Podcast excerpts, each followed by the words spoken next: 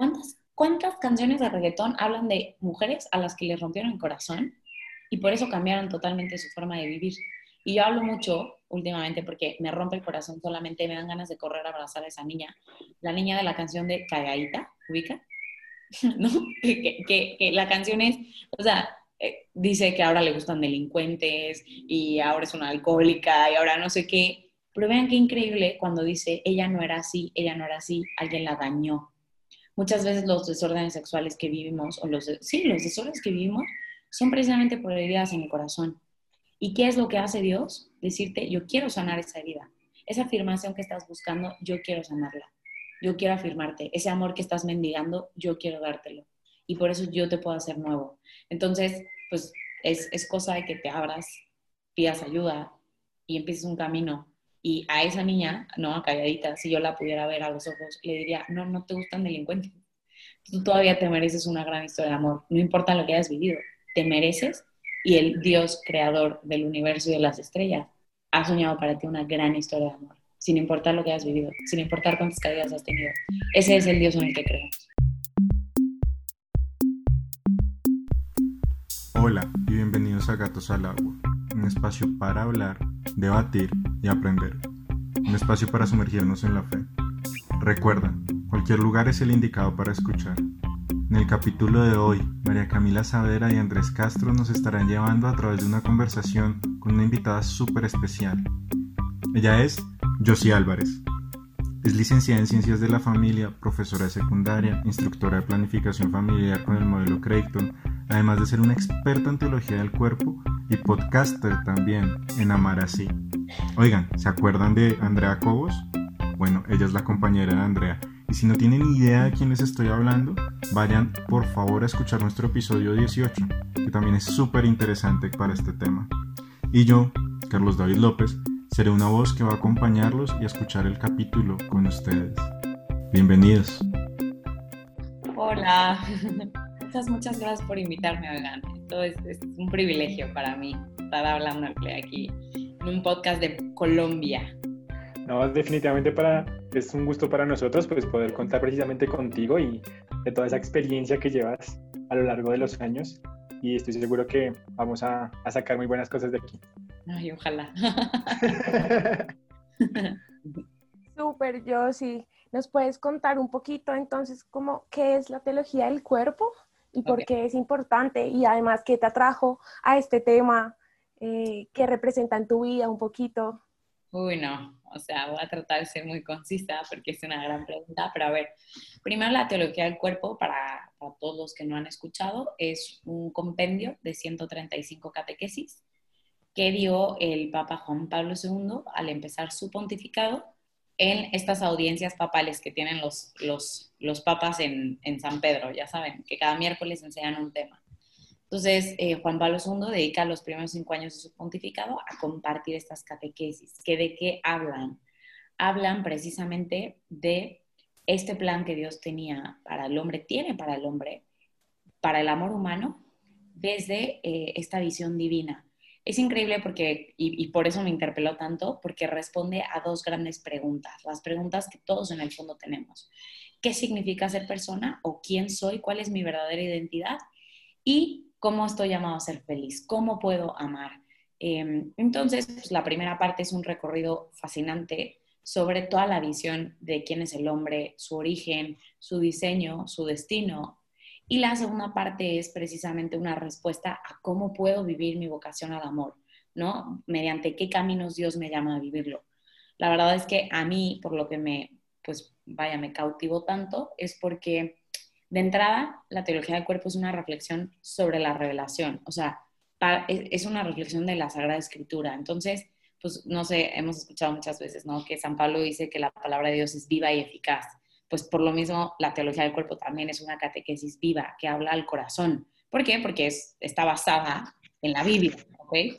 Entonces, creo que la primera razón por la que me volvió loca es porque Jesús mismo me salió al encuentro a través de las catequesis.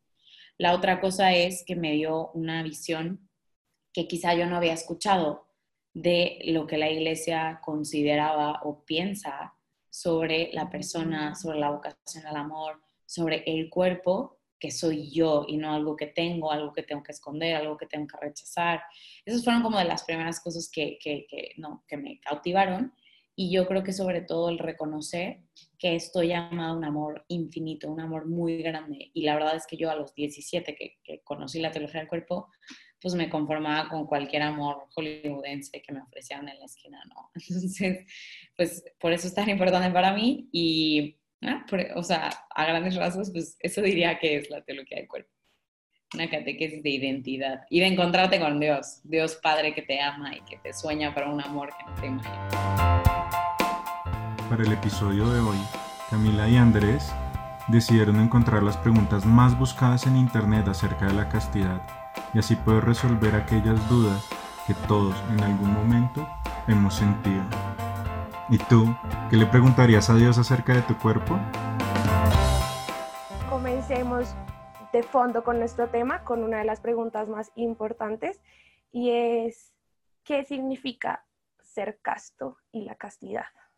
Ok, es una gran pregunta. Para contestarla, nada más quiero como aclarar que mucha gente cree que la teología del cuerpo como que es una catequesis de sexualidad, noviazgo y tal. Como se dan cuenta, yo ya expliqué que es un mundo amplísimo, ¿no? ¿Qué es lo increíble que te da la teología del cuerpo? Te pone unos lentes o una posición para que entonces puedas ir a contestar estas preguntas que todos queremos contestar desde, desde un mundo completamente nuevo, entendiendo adecuadamente a la persona, su vocación, etcétera, ¿no? Entonces, digamos que, o sea, nada más lo aclaro porque no es que la teología del cuerpo sea una catequesis de castidad, pero dentro del mundo maravilloso que es esto, se nos plantea la castidad como un camino seguro para vivir el amor como Dios lo ha querido. Ahora, tú me preguntas, ¿qué significa ser casto y qué es la castidad? La mayoría de la gente va a pensar que es no tener relaciones sexuales, ¿no? Porque es uno de los malentendimientos más grandes de la castidad. La castidad, ¿qué es? Es una virtud que integra, ordena el amor. ¿Esto qué quiere decir? A ver, todos, por ser sexuados, eh, porque así Dios nos ha pensado, hombres o mujeres, experimentamos una atracción, como unos impulsos que nos sacan de nosotros mismos y nos, nos llevan a sentirnos atraídos por el otro, ¿ok? En el principio, Dios pensaba en esos impulsos como esa fuerza que me saca de mí mismo para donarme al otro, para darme al otro. En otras palabras, esos impulsos pues tenían que estar o tienen que servir para mi vocación al amor, porque de hecho yo lo que quiero es amar, ¿no? No tanto el placer. ¿Qué pasa? Pues que obviamente por em, el pecado original y por todas las heridas que vamos viendo en nuestra vida, por nuestros heartbreaks, nuestras decepciones, por muchas cosas de la vida, estos impulsos se van desordenando. Y en lugar de tender hacia el amor, hacia sacarnos de nosotros mismos, tienden hacia el uso, hacia yo aprovecharme del otro. ¿Qué puedo yo tomar del otro? ¿Cómo puedo satisfacerme a mí? ¿No? ¿Qué es lo que hace la castidad? Reordenar esos impulsos para que vuelvan a apuntar hacia donde tenían que apuntar, que es hacia el amor, que es esencialmente la elección del bien mayor del otro. El uso es tomar algo de alguien sin importarme su mayor bien. Hacia allá van a tender mis impulsos. Entonces es un camino de toda la vida, por eso es, un, es una virtud que se va conquistando a lo largo de toda la vida, en el que se van encauzando y redirigiendo estos impulsos hacia el amor verdadero, para que estén subordinados a mi vocación al amor, entonces, el hombre casto es el que es dueño de sí mismo y que precisamente em, ha ordenado o va ordenando, porque es un camino con ups and downs, estos impulsos de modo que no es esclavo de ellos, sino que él es dueño y los orienta para que sirvan a su vocación al amor.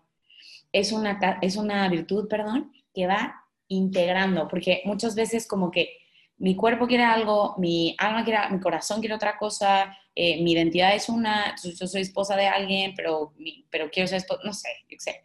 Va, la castidad va integrando, va unificando todas esas rupturas para que lo que yo pienso sea congruente con lo que yo vivo, con lo que expreso con mi cuerpo, con lo que experimento en mi corazón, con los sentimientos, los pensamientos, los deseos. Entonces, para que todo esto apunte hacia el amor verdadero. Así que, ¿cómo definir a la persona casta? Una persona libre, libre, eso es, eh, que ha sabido ordenar o va en este camino de ordenar sus impulsos, sus deseos, sus actitudes sexuales siempre hacia el amor verdadero. Oigan bien, no estoy hablando ni de represión, ni de rechazo, ni de fobia ante los deseos. Es muy distinta la represión y el rechazo que el orden, la integración y el encauzar. La persona casta encausa. Y aún más importante diría, pues la persona casta se deja tocar por la gracia de Cristo que transforma. Entonces, la castidad es una virtud que bien, si bien es humana y tienes que hacer tu, chamba humana en la que te esfuerzas, eh, fortaleces tu voluntad, pues no ves lo que no tienes que ver, o sea, haces un esfuerzo por mirar a las personas a los ojos. Digo, hay muchas formas humanas de trabajarla. Es una virtud que finalmente Dios va concediendo también en el corazón, ¿ok? Entonces, mientras la trabajas, la ruegas en la oración para que Dios vaya transformando el corazón de manera que no tengas que reprimir nada, sino que más bien tus deseos se rediman y, y apunten hacia donde tienen que apuntar. Yo fue una respuesta tratando de abarcar lo más que puedo, ¿no? no sé si quedó claro. y, y, que responde precisamente también otras muchas preguntas, como cuál es la relación entre la castidad y el amor auténtico y cuál es la diferencia entre ser casto y la castidad, que ah, precisamente es como una integración. Entonces, eh, o sea, ha sido precisamente bastante completa. Me, comí muchas preguntas. Pues miren, Juan Pablo II decía que solo un hombre casto y una mujer casta son capaces de amar verdaderamente. Así de cañón la relación eh, entre el amor y la castidad. ¿Por qué? Porque si uno no es libre, ¿cómo puede donarse? Nadie puede dar lo que no posee. Entonces, si no te posees a ti, ¿cómo te donas? Así que tenemos que ser libres para poder hacer un auténtico don de nosotros mismos. Por eso es tan importante la castidad en el amor auténtico. ¿Saben?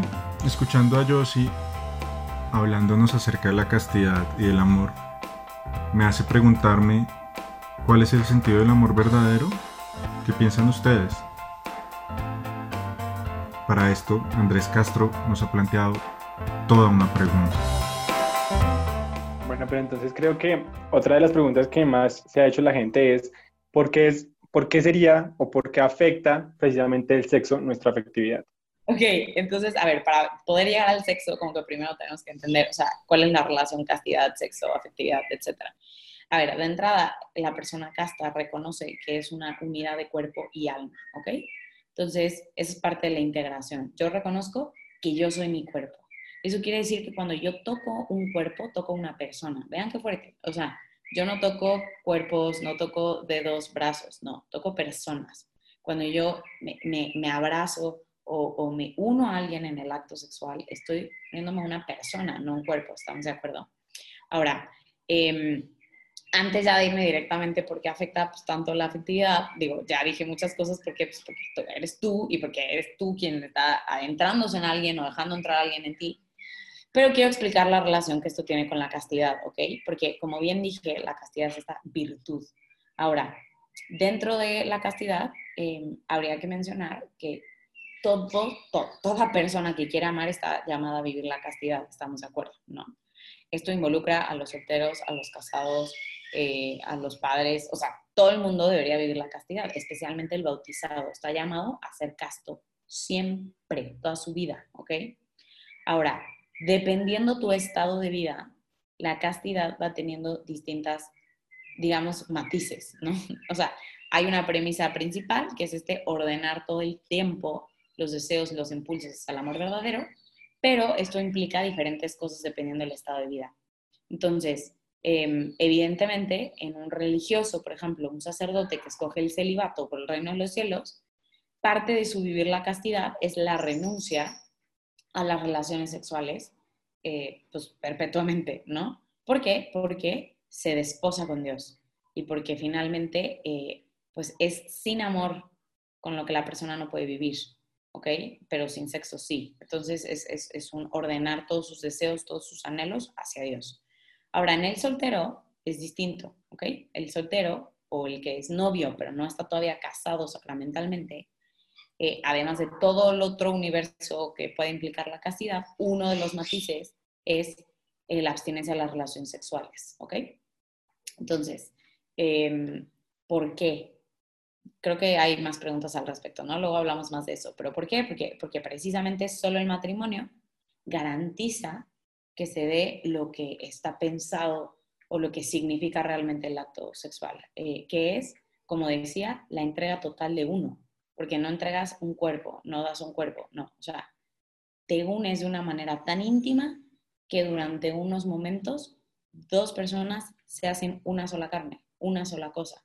Cuando es verdaderamente, o sea, genuina esta entrega, cuando em, ya son una sola carne, que eso sucede en el matrimonio. Entonces, el soltero cuando está viviendo la castidad no, eh, no es que rechace las relaciones sexuales, sino que espera a la versión real y plena de las relaciones sexuales, ¿ok?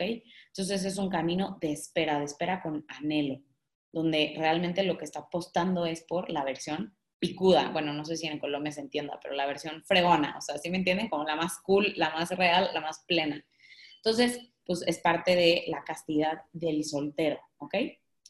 Y porque además en esta integración que está viviendo como persona casta o que busca la castidad, reconoce que no puede decir con su cuerpo lo que dice el acto sexual hasta que no sea verdad. ¿Qué dice el acto sexual? Soy tuyo, solo tuyo, para siempre tuyo. Me uno a ti, te dejo entrar en mí, me hago uno, o sea, me fusiono contigo, literal. Y, y, un soltero no se ha dado todo, ni le pertenece el otro, ni, ni puede, o sea, no ha fusionado su vida, su historia y su futuro con esa persona, ¿no? Entonces es por eso que eh, el soltero espera o renuncia durante un momento a las relaciones sexuales. Ahora, los casados tienen otras formas de vivir la castidad, que en grandes rasgos pues sería, obviamente, cumplir los votos matrimoniales, la fidelidad, etcétera, pero también el llevar un método de planificación familiar natural, donde se van viviendo periodos de, de abstinencia periódica, etcétera. Es una belleza que, de la que podría hablar años. Ahora, ahora sí ya puedo decir de qué manera afecta el sexo en la afectividad, pues de la manera que todo lo que haces con tu cuerpo te afecta a todo tu, toda tu persona.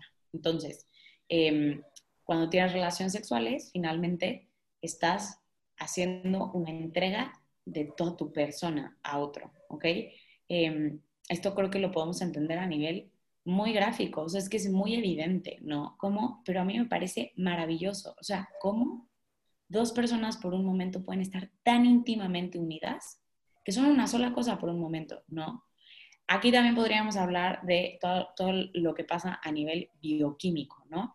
Y es toda esta producción de oxitocina que se, o sea, se, se, se produce a niveles, o sea, estratosféricos en el cuerpo, que es esta hormona que vincula, de hecho se le llama la hormona del apego. Es una hormona que está diseñada para vincular a las personas. Entonces, en la relación sexual, todo está preparado para unir íntimamente a dos personas, lo más íntimamente posible que se pueda. Así que, evidentemente, esto va tener una repercusión importante en, en tu afectividad, en tus emociones, en cómo percibes el mundo, cómo te percibes a ti. Entonces, pues si vives la relación sexual o el sexo en la versión plena, la repercusión en tu afectividad va a ser súper positiva, porque te va a dar seguridad, te va, te va, o sea, vas a tener frutos de paz, de gozo, de tranquilidad, te vas a sentir amado, reconocido, etc. En cambio, si vives la relación sexual fuera de un contexto donde se pueda vivir en plenitud, probablemente los, los, los frutos que experimentes van a ser de soledad, de vacío, de inseguridad, se va a quedar, se va a ir, me va a cortar, o sea, y todo eso va afectando en tu afectividad. Entonces, eso respondería un poco la pregunta, que ya sé que arme muchísimas cosas antes, pero creo que era importante para llegar a eso. No sé si contesto. Sí, sí, perfecto. Bueno, yo encontré una que tiene que ver mucho y es, ¿cómo es eso de que si tienes relaciones sexuales no te puedes conocer del todo con el otro? O sea, decía, pues hablando de una relación prematrimonial. Ok, perfecto. Es una muy buena pregunta que se hace mucho esto, ¿no? O sea, ok, quiero vivir un noviazgo casto, parte de vivir la castidad es la abstinencia de las relaciones sexuales y muchas veces se ocupa este argumento, ¿no? Es que no se pueden conocer. Es verdad, es verdad, porque acabo de explicar toda la producción de la oxitocina, ¿no?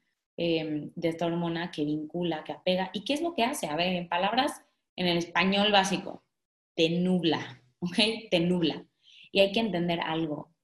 El noviazgo es un proceso, es un camino, es una etapa de discernimiento. estás decidiendo si esa persona con la que estás siendo novio em, es la persona con la que te quieres jugar toda tu vida, tu proyecto de vida. O sea, no sé si alcanzamos a dimensionar con quién vas a educar a tus hijos, con quién vas a pasar las enfermedades, las crisis económicas, con quién te vas a encerrar en la próxima pandemia durante 90 días en tu casa. O sea, no es cualquier cosa, pues. Entonces, el noviazgo hay que tomarse serio, disfrutándolo, obviamente, pero como cosa seria que es. Y bastantes ya son los elementos que hay que tomar en cuenta para discernir y bastante complicado ya es, ¿no? O sea, entre que tienes que ver, o sea, las cosas humanas, pero también ir leyendo los signos, la paz en el corazón para ver si Dios te va dando luces verdes, etcétera. Cuando metes el factor relación sexual, te estás complicando más el proceso. ¿Por qué? Porque la oxitocina te va a anular, porque te vas a sentir mucho más vinculada a la persona, porque además, pues si hay toda una presión social de que ya entregaste, diste esto que era tan especial, no, todavía vas a sentir que ya nunca vas a poder dejar a la persona, que déjenme decirles como un paréntesis, eso no es verdad, porque siempre hay nuevas oportunidades y Dios lo hace nuevo todo, pero, em, pero obviamente pues hace que sea más difícil, que seas menos libre, menos libre en la elección. Ahora también porque eh, hay que entender esto, en el noviazgo ¿qué deberías estar haciendo? Conocer a la otra persona en su intimidad, en cómo piensa, qué piensa de X o Y, cómo actúa, qué, o sea, a nivel intelectual, a nivel de comunicación, a nivel de emociones, a nivel de todas las ideas, cómo se proyecta, cuál es su sueño de vida, qué piensa de la familia, tendría un hijo con síndrome de Down, o sea, todas esas cosas tendrías que conocerlas en el noviazgo. ¿Qué pasa cuando, o sea, puse ese ejemplo de decir, son cosas importantes que hay que saber de la otra persona, porque a mí me sale alguien que es pro aborto y digo, bye, o sea, adiós, ¿no? Entonces, eh, con misericordia, pues, pero... hasta, el, hasta el RH de la sangre para saber si es compatible. literal, o sea, literal. Entonces, ¿qué pasa cuando metes el factor relaciones sexuales? Muchas veces se vuelve una única manifestación de amor o una manifestación de amor que se va haciendo frecuente, obviamente es placentero, es cómodo, pues es increíble, ¿no? Y entonces te vas quitando la oportunidad de tener muchas conversaciones que quizá pudiste tener. Eh, hay estudios que hablan de cómo además se puede llegar a usar como un mecanismo para solucionar problemas, ¿no? Entonces, tienes un problema, tienes un tema, medio lo arreglas, tienes relaciones, todo se supone que todo bien, la oxitocina hace su función, pero de fondo sigue el problema ahí. Entonces, pues más que decirles todas las cosas negativas que puede traer y porque, ¿no? Decirles, mientras más libre seas en el noviazgo, mejor va a ser tu decisión. Mientras más puedas conocer a la persona en todas las otras dimensiones, en los rincones más profundos de su intimidad, digo, va a haber un lugar en el que solo Dios entra, ¿no? De la interioridad de la otra persona. Pero mientras más puedas tú profundizar en el misterio maravilloso que es tu novio o tu novia, pues más compatibilidad y compenetración de corazones va a haber y la relación sexual, además, el día que la vivan, va a ser mucho más plena, va a ser como una consecuencia. Entonces, finalmente, pues nos conviene a todos esperar a vivir eso en la federación plena cuando ya hayamos escogido con la mayor libertad posible a esta persona para jugarnos la vida entera. Yo siento que yo sí acaba de hacer como un boom porque contestó preguntas como eh, porque se considera el sexo como algo malo, si es una de las experiencias más impresionantes de la vida y ya dijo como, hey, no es algo malo, lo que pasa es que tiene un montón de repercusiones y además de todo, eh, respondió como, ¿cuál es esa necesidad de negar esos deseos antes de escoger la pareja que se supone va a ser para toda la vida? Entonces creo que acaba de ser muy interesante todo lo que acaba de decir, yo sí. Eh, también eh, habían preguntas como, ¿qué tiene de malo que mi novio y yo íbamos juntos antes de casarnos? Pero ya otra vez fue como, yo sí la respondió antes. Perfecto. En verdad, es entender cómo todo no tiene un significado mm, netamente eh, espiritual, sino tiene un significado muy grande eh, psicológica y como social. Físicamente. Sí, para todos nosotros. antropológicamente, o sea, es como es como, te conviene, o sea, en plan, te conviene, de verdad, o sea, y te conviene además entender que, que ahí sí diría como en, la, en esta pregunta que encontraste en Google, o sea, nadie está pidiendo que niegues deseos, solamente que los aprendas a encauzar de otras formas. Entonces, no saben lo increíble que es, digo, a lo mejor lo han vivido, eh, no, pero pero, o sea, no solamente lo digo por teoría, lo digo por experiencias de noviazgos que yo he tenido. Cuando, cuando eres un noviazgo casto o que está luchando por la castidad, crecen y se disparan las manifestaciones de afecto, te vuelves creativo as possible, porque, pues, obviamente, mientras más va creciendo la intimidad de los corazones y el tiempo va pasando, pues más grande sientes que es tu deseo de manifestarlo a la persona que la amas. Y yo siempre lo digo, pero es que yo sé lo que es estar estúpidamente enamorado de una persona que además llevas 3, 4, 5 años de noviazgo y que obviamente todo, todo tu cuerpo te grita, quiero fundirme contigo, o sea, quiero ser uno contigo, o sea, quiero lo más íntimamente posible que pueda estar contigo, quiero estarlo. Pero cuando reconoces que aún amando a esa persona hay más amor en esperar a la versión real, en la versión de completa libertad, en la versión donde realmente eh, ya has dado tu vida a esa persona y esta persona te ha dado su vida y entonces le hace justicia a su amor solamente las relaciones sexuales en el matrimonio, pues te tienes que poner súper creativo, porque si sientes esa energía, si sientes eso, si sientes ese. Entonces, pues, ¿qué haces? Pues regresas a cuando tenías dos meses y le hacías un picnic y luego te inventas un cineforum en el jardín y luego, o sea, pues, pues nada, vas creciendo, o sea, tienes que, tienes que volverte creativo, lo cual en lugar de empobrecer la relación, la enriquece muchísimo. Porque otra cosa que yo le quiero decir a todo el mundo, perdón si me estoy desviando y estoy comiendo todas las preguntas, pero es que hay que entender una cosa, o sea, idolatramos demasiado el sexo, demasiado. O sea, los jóvenes de hoy en día es como el ídolo, o sea, de que no manches y no podemos conseguir la vida sin sexo. Déjenme decirles una cosa, nadie se ha muerto ni se morirá nunca sin sexo. De lo que la gente se puede morir es de no tener amor, ¿ok? Sí, o sea, pero, pero en realidad eh, las relaciones sexuales una, sí, son una cosa maravillosa, Dios las ha soñado y puedo hablarles de todo, o sea, una connotación espiritual maravillosa para la que Dios, o sea, Dios sueña que vivan los esposos, pero también quiero decirles algo siendo muy realista. O sea, no puedes tener relaciones sexuales todos los días de tu vida, el día que te casas, cuando te embarazas y tienes hijos, eh, bueno, cuando das a luz un hijo, viene la cuarentena, pasan 40 días que no puedes tener relaciones, este, va a haber viajes de trabajo, va a haber, o sea, siendo muy realistas, va a haber muchos momentos de abstinencia sexual en el matrimonio también. Entonces, un matrimonio, perdón, un noviazgo casto es la mejor escuela para aprender a vivir eso. Porque, porque, porque el día que tu esposa esté tirada en una cama después de haber dado a luz a su criaturita hermosa, preciosa, tú sí vas a saber cómo expresarle amor sin tocarla, sin ponerle un dedo encima. ¿Por qué? Porque llevas dos, tres, cuatro años de noviazgo sabiendo cómo hacerlo.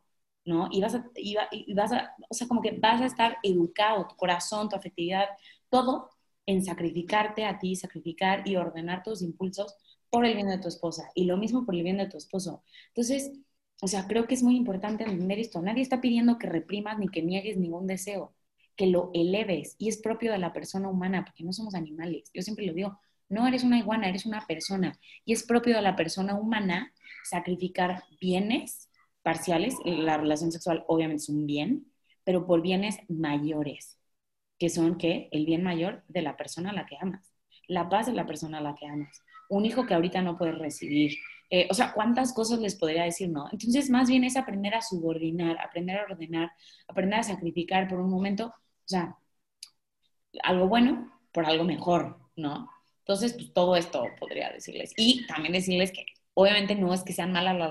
O sea, quien piensa que, las relaciones sexuales son malas para la iglesia, nunca en su vida ha leído el magisterio de la iglesia, se los presento en el catecismo de la iglesia católica. O sea, nos deja súper claro que no, no es que sean malas, son buenas y son buenísimas. Pero nada más, ahí, ahí les dejo el dato, ¿ok? El matrimonio católico no está completo hasta que no es consumado por la relación sexual. O sea, el matrimonio se compone de dos momentos. Primer momento, el consentimiento cuando en el altar los esposos se dicen, a partir de hoy soy tuyo, solo tuyo y para siempre tuyo. Me doy de una manera libre, total, prometiendo fidelidad y abriéndome a ser fecundo toda mi vida contigo. ¿Ok? Los votos matrimoniales. Pero lo han dicho con el lenguaje verbal, ¿ok? La boca, las palabras. Cuando salen de la iglesia victoriosos de que, uy, y hay arroz por todos lados y así, ese matrimonio todavía no es indisoluble ante, ante los ojos de Dios, ¿ok? ¿Qué lo hace indisoluble? La consumación en el acto sexual. ¿Por qué? Porque como somos una unidad de cuerpo y alma, es hasta que los esposos encarnan los votos matrimoniales que han pronunciado verbalmente, que ahora sí el matrimonio está completo. Y entonces, con el lenguaje de sus cuerpos, esta capacidad del cuerpo de expresarse sin palabras, los esposos se dicen ya con el cuerpo, soy tuyo, solo tuyo, para siempre tuyo. Y ahí el matrimonio está completo. Y es por eso que Juan Pablo II sostiene que el acto esponsal, este abrazo de los esposos, es una renovación de los votos matrimoniales. No tienen que ir a la iglesia a buscar un padrecito que les renueve sus votos, porque cada encuentro conyugal es una renovación donde el lenguaje de sus cuerpos grita una vez más, soy tuyo, solo tuyo. Ahora, imagínense eso, o sea, el plus que da la oxitocina que vincula a los esposos y, y, que en un mundo de rutinas, cuentas, dinero, bla, bla, permisos de los hijos, ¿no? Todo hasta nivel bioquímico funciona para generar un encuentro, para despertar un encuentro entre los esposos. O sea, no es que la relación sexual sea mala, para nada. Es que es tan maravillosa, tan increíble, que la iglesia lo que hace es custodiarla. Es decirte, lo que tú deseas es esta versión. No te conformes con otra. Con menos. Porque en esta versión lo que vas a tener son frutos de gozo, de paz, de éxtasis, de intimidad, con Dios que se hace presente, porque Dios mismo baja y abraza a los esposos. Entonces, es un acto sagrado. Así se le pongo. Es un acto sagrado, es maravilloso. Pero pues entonces, cualquier otra cosa, pues no le hace justicia. ¿Estamos de acuerdo? Por más enamorada que estés. Otra vez me comí todas las preguntas, ¿seguro? No, no, no, no, pero mira que ya que tocas este tema, si hay una pregunta como interesante que dice, bueno, ¿qué pasa si entonces yo desde antes del matrimonio o qué pasa si desde antes yo he tenido como ciertas aventuras, he tenido encuentros con otras personas o manejado de mala manera mi sexualidad? Ah, eso es maravilloso. ¿Qué pasa?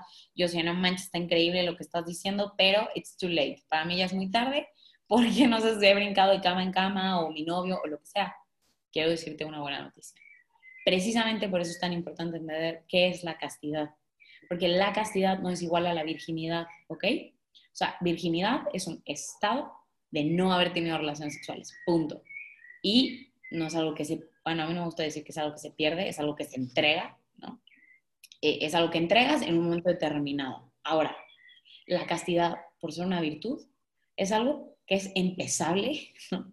cualquier día, cualquier día y es realmente la meta, un corazón casto. Entonces, si tú has vivido ciertas cosas desordenadas, es más, llevas una vida de desórdenes sexuales, puede ser ni siquiera el sexo, puede ser la pornografía, puede ser eh, la menstruación, puede ser eh, usar hombres, no te acuestas con ellos, pero los usas por tus lados y te das besos con todos los niños del mundo para, yo qué sé, cualquier... Eso de tres.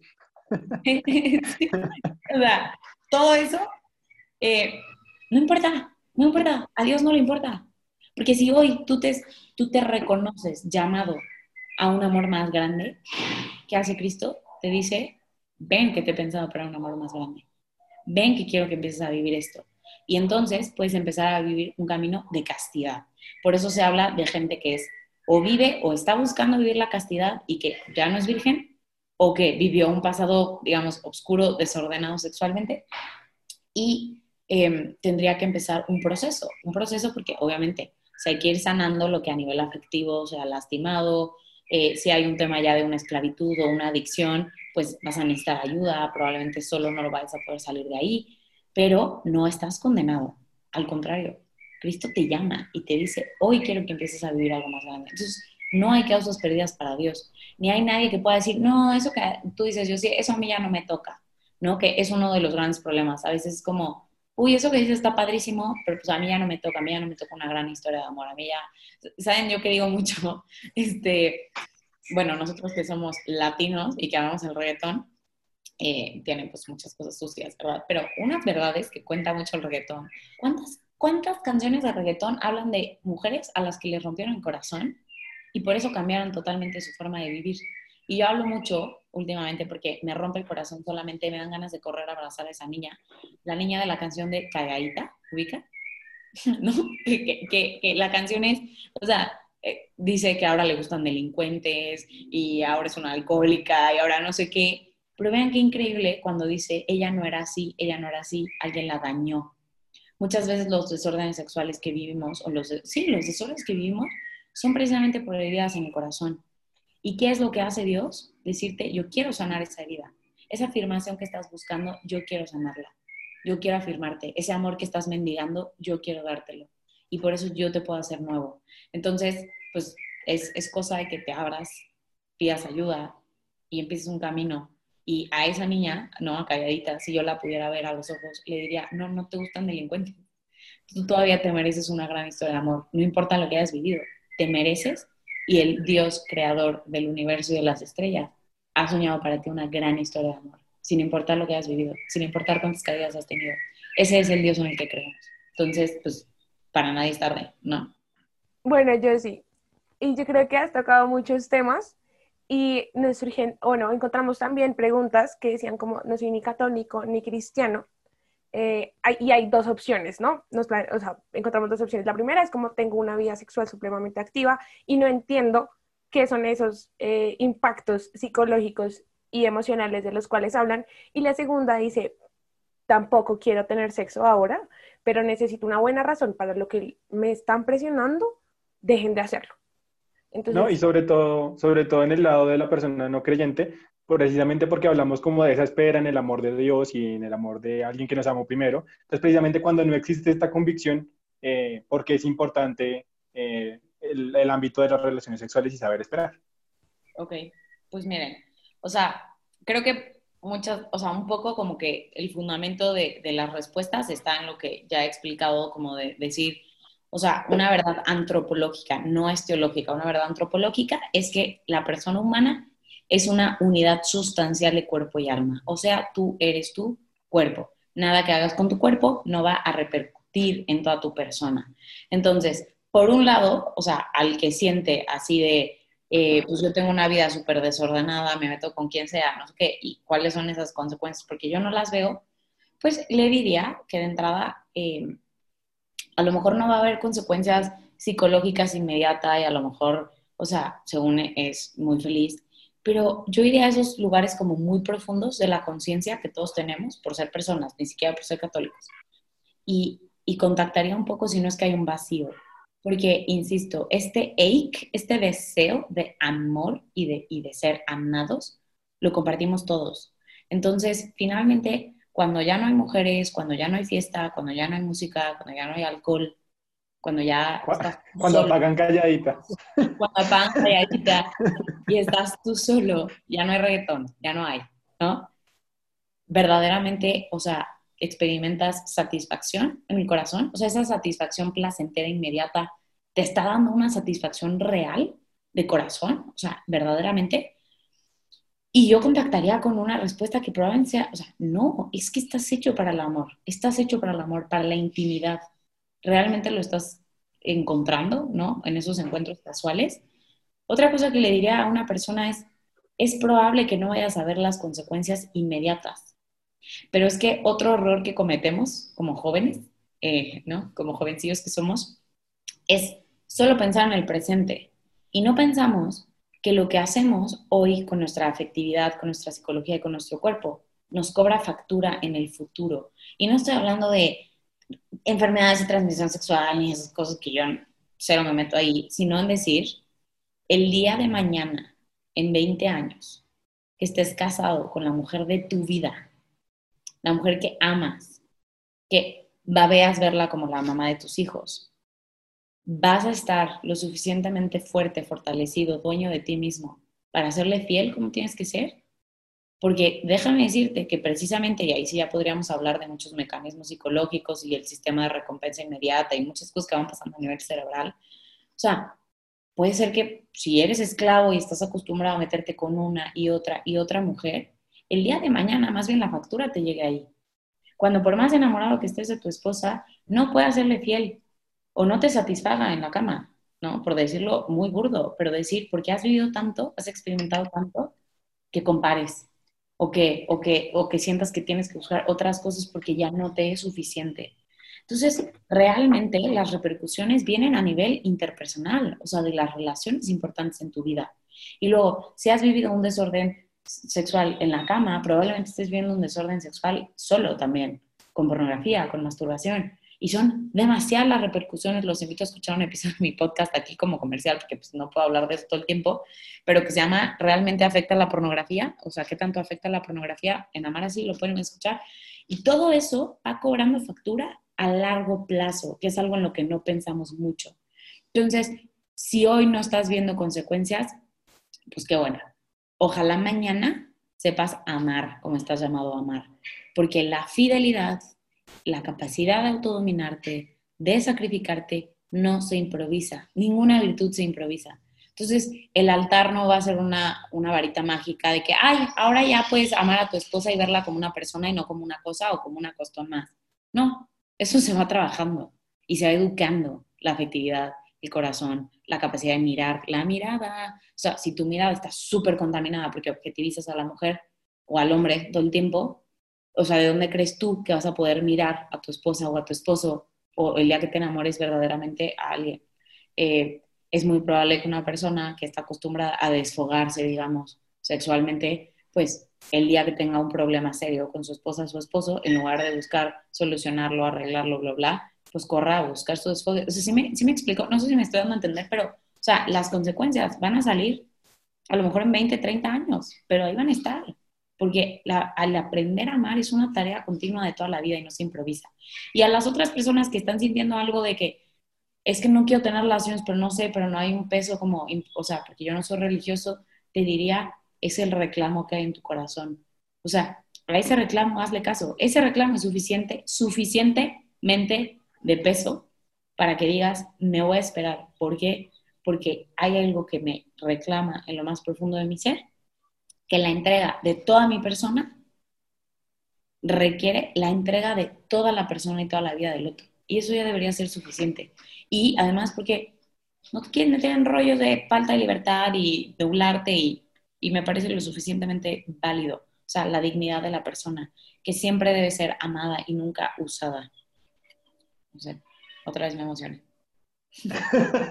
no, no, no, al contrario, estamos aquí en shock por todo lo que dices, que es bastante cierto y que si uno lo deja pasar por el corazón, definitivamente también eh, une muchas piezas, eh, quizás desconectadas. Entonces, en serio, un gusto, un gusto todo, todo este compartir.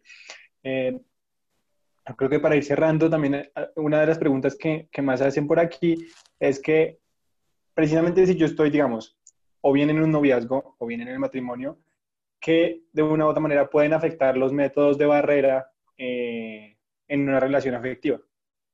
Ok, esa es una muy buena pregunta porque ven que dije que en la castidad, eh, cuando, o sea, uno de los matices de vivir la castidad en el matrimonio es precisamente el no usar métodos anticonceptivos o métodos de barrera, ¿no? Que más bien sería, ¿no? A mí me gusta hablar en positivo, utilizar un método de planificación familiar 100% natural. ¿Por qué? Ok, hay que entender una cosa maravillosa. Dios es el creador del universo, ¿ok? Y si no crees en Dios, pues por lo menos creo que podríamos aceptar que tú no te diste a ti la existencia. Entonces, o sea, tú no decidiste cómo funcionan las cosas, ¿ok? Las cosas significan y funcionan ya de un modo. No, ¿por qué? Porque así el arquitecto, que lo haya diseñado, lo hizo.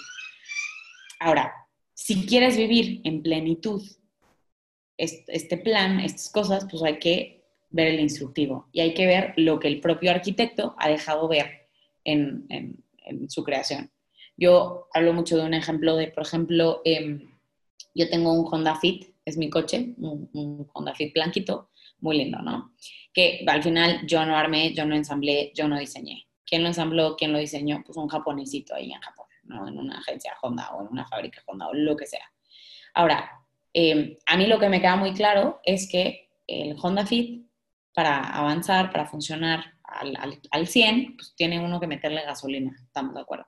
No diésel, no aceite, no Nesquik. O sea, gasolina. Pero yo puedo decir, a mí me vale queso. Yo quiero meterle Fruit Loops al tanque de mi coche. adelante, go for it, lo puedo hacer apelando a mi libertad. Pero díganme qué va a pasar el día que lo quiera arrancar. O sea, no va a jalar, ¿no? Puedo meter una, una especie de gasolina o gasolina diluida y a lo mejor va a avanzar un rato y luego se va a parar. Si yo quiero que mi Honda Fit viva o arranque o camine, ¿no? O corra en su versión más fregona, tengo que leer el instructivo, tengo que reconocer lo que ya viene impreso, digamos así, en su diseño, que no me tocó a mí decidir, que ya estaba y que a mí, en mi libertad, me toca descubrir, descubrir esos significados. Y entonces, pues le meto gasolina, ¿no? Le meto gasolina. Pues sí, es que, es que vean qué impresionante. O sea, como somos criaturas, no nos toca a nosotros ponerle los significados a las cosas, nos toca descubrir los significados que ya han sido dados, de los que ya están dotados las cosas. Entonces, pues, ¿qué me toca a mí, yo si con mi Honda Fit? Pues reconocer que funciona con gasolina. Entonces, si yo quiero ejercer mi libertad en la forma más plenamente humana, ¿qué haré? Le meteré gasolina. Ahora, ¿cuál es ese diseño de este ensamblador, diseñador magisterial Dios para la relación sexual? Pues lo he dicho en uno de los aspectos, el unitivo, pero este mismo acto precioso en el que dos se unen tan íntimamente que llegan a ser una sola carne, es a su vez potencialmente dador de vida. Es el único acto humano que es capaz de dar vida. No puedes dar vida haciendo un huevo estrellado en la mañana, no puedes dar vida dando un beso con alguien, solo das vida a través del acto sexual. Entonces, leyendo simplemente el diseño, podemos aprender a reconocer que hay una conexión inseparable, inseparable entre los dos fines o significados de la relación sexual. Significados que no les pusimos nosotros. Significados que el arquitecto ha querido ya, o sea, dotar en este acto. El unitivo y el procreativo. Y vean la belleza, porque pudo haber sido uno sin el otro. Pudo incluso ser el procreativo sin el unitivo. Que solo fuera para tener hijos, ¿no? Y que fuera doloroso y fuera asqueroso y fuera horrible, pero pues lo tienes que hacer para tener hijos. No, y que con eso que dices, perdón te interrumpo, se cae el argumento de que la iglesia solo pretende que sea un acto reproductivo. Exactamente, eso también es reduccionista. También puedes decir, o sea, que solamente lo hago para tener hijos y estás matando el acto sexual. Le, le estás cortando un ala. Si solamente es para tener hijos, como si fuera una máquina, tu mujer o tu esposo, también, también estás matando el acto sexual. Ahora, lo mismo pasa del otro lado si tú te cierras y excluyes radicalmente el fin o el significativo, el significado, perdón, procreativo, estás quitándole un ala a la experiencia completa, al significado íntegro de la relación sexual. Entonces, esto va a repercutir de muchas de entrada, porque en verdad eh, no, estás, no estás aceptando totalmente al otro. Es que entiendan esto, si en la relación sexual tú le estás diciendo al otro, soy tuyo, solo tuyo, para siempre tuyo, me doy a ti en totalidad, en el momento en el que pones un, método de barrera, en el momento en el que usas un anticonceptivo, estás diciendo, me doy todo a ti, pero, pero mi potencial ser padre, mi, o sea, ¿me entienden? Como que mi, mi capacidad de ser padre, mi capacidad de ser madre, te recibo toda a ti, menos tu fertilidad porque tu fertilidad es una enfermedad o una desgracia para mí, ¿no? O sea, o porque no la quiero, porque no la quiero. Entonces, en la, en la, perdón, en la recepción total de la otra persona, hay que acoger este misterio. Ahora, quiero dejar algo súper claro. Esto va teniendo repercusiones súper importantes también, porque no solo somos cuerpo. Entonces, a nivel espiritual, hay algo, o sea, no sé si hay algo entre los esposos. O sea, hay algo ahí hay algo ahí entre ellos. Y cuando es por medio de hormonas o lo que sea, le estás quitando, o sea, uno de los pilares fundamentales. Ahora, esto también lleva a poder pensar que se puede tener sexo sin hijos, hijos sin sexo, y vas, vas, o sea, vas de verdad tergiversando toda la cultura y toda nuestra forma de entender la relación sexual. Otras cosas impresionantes es de verdad cómo puedes verlo en estadísticas. O sea, aumenta la infidelidad con la anticoncepción. Son muchísimas las cosas. ¿Por qué? Porque hay que entender algo. O sea, el sacrificio de la relación sexual periódicamente por un bien mayor, que es la planeación familiar, por en este momento no traer un hijito más o lo que sea, sigue educando al corazón en la espera, en el autodominio, en la autoposición. Entonces, más que decirles, ¿por qué mata? Y ya expliqué cuál es el fundamento, ¿no? De por qué, por qué los dos significados deben respetarse, son inseparables. Ahora les diría, es una maravilla, es un mundo apasionante, el de la planificación familiar natural, porque es básicamente de entrada decirle, mira Dios, tú pones la música, y yo aprendo a bailar con ella, porque yo no soy creador, yo soy criatura, ¿ok? La anticoncepción dice, yo te cambio la canción, yo la quiero poner, yo te impongo la canción, ¿ok? El mismo ejemplo del fit, ¿se acuerdan? Y uno lo puede hacer, pero si quieres vivir en la plenitud, el diseño, te conviene escuchar la canción, te conviene aprender a leer la canción, te conviene aprender a bailar el baile más increíble con la canción que Dios ya puso que se hace a partir de la lectura de los signos de fertilidad. La mujer manifiesta, revela en su cuerpo su fertilidad y la volteamos a ver por qué, porque el hombre es fértil siempre, ¿ok? La mujer no. Entonces volteamos a ver las variaciones cíclicas de la mujer para ver cuáles son los periodos fecundos e infecundos del ciclo de los esposos. Y al final, los días donde se viva la abstinencia de las relaciones sexuales que es parte de la vivencia de la castidad en el matrimonio, son días donde se potencia, donde se desarrolla, donde tienen que crecer todas las otras dimensiones de la sexualidad. En el método Creighton, que es el que yo enseño, hablamos de cinco dimensiones de la vida sexual de los esposos. Una dimensión espiritual, una dimensión física, dentro de la cual una parte es la genital, pero física es una mirada, es un abrazo, es un apapacho.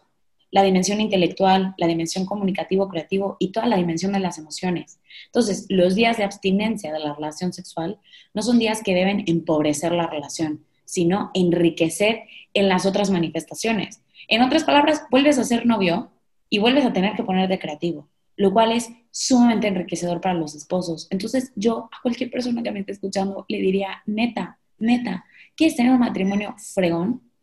Ábrete a la vida.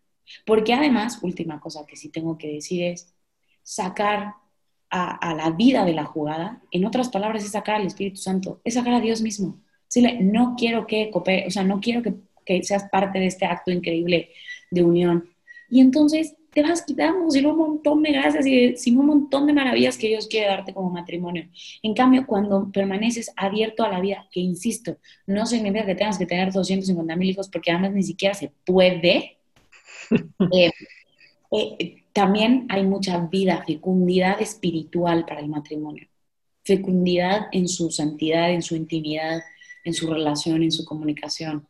Así que, pues, es, es como una receta, o sea, para, para, para, para vivir en plenitud del matrimonio, ciertamente. Ahora sí me extendí muchísimo, pero es que ese tema es de que, o sea, mi tema y nadie lo habla, nadie lo habla. En la fe y en la vida como la política y los deportes, hay un montón de temas espinosos. Y por eso hay que ser muy prudente. Eso es lo que yo sí he intentado con nosotros. Ojalá podamos entenderlo. Pero precisamente yo, eh, o sea, cuando hicimos el episodio con Andrea, que por cierto los invito a escucharlo, eh, precisamente eh, rasgamos un poco el tema y una de las críticas que se recibió fue que entonces, digamos, las personas eh, que estuvieran, digamos, en una relación matrimonial y tuvieran una enfermedad tipo VIH o alguna de estas cosas, ¿habría excepciones en este tipo de casos o cómo se manejaría desde la perspectiva de estas otras personas que pueden tener dificultades en el momento de la relación sexual? Ok, es un tema amplísimo y sumamente polémico. Ya entendí por qué llovieron las, las, las, este, las críticas, pero a ver, eh, de entrada, eh, o sea, todo dependería, ¿no? No, ¿no?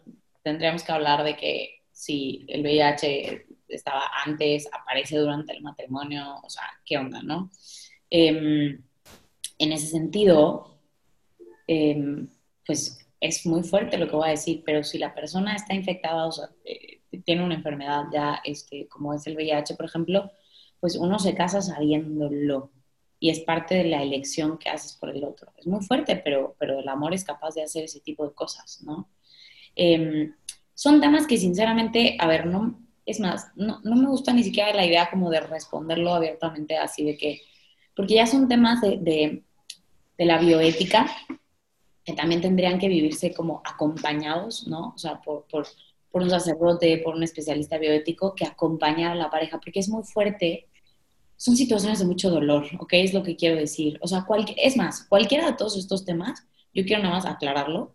Yo entro sabiendo que es terreno sagrado, ¿ok? Y no estoy levantando ningún dedo y estoy entrando a, fibras profundas y delicadas de, historias reales, de personas reales, ¿no? Entonces, cuando son temas como tan delicados, yo diría, si lo estás viendo, búscame y, juntos lo, vamos como que trabajando. Eh, si no me quieres buscar, no hay bronca, pero busca a un sacerdote o alguien que te pueda acompañar como a nivel personal.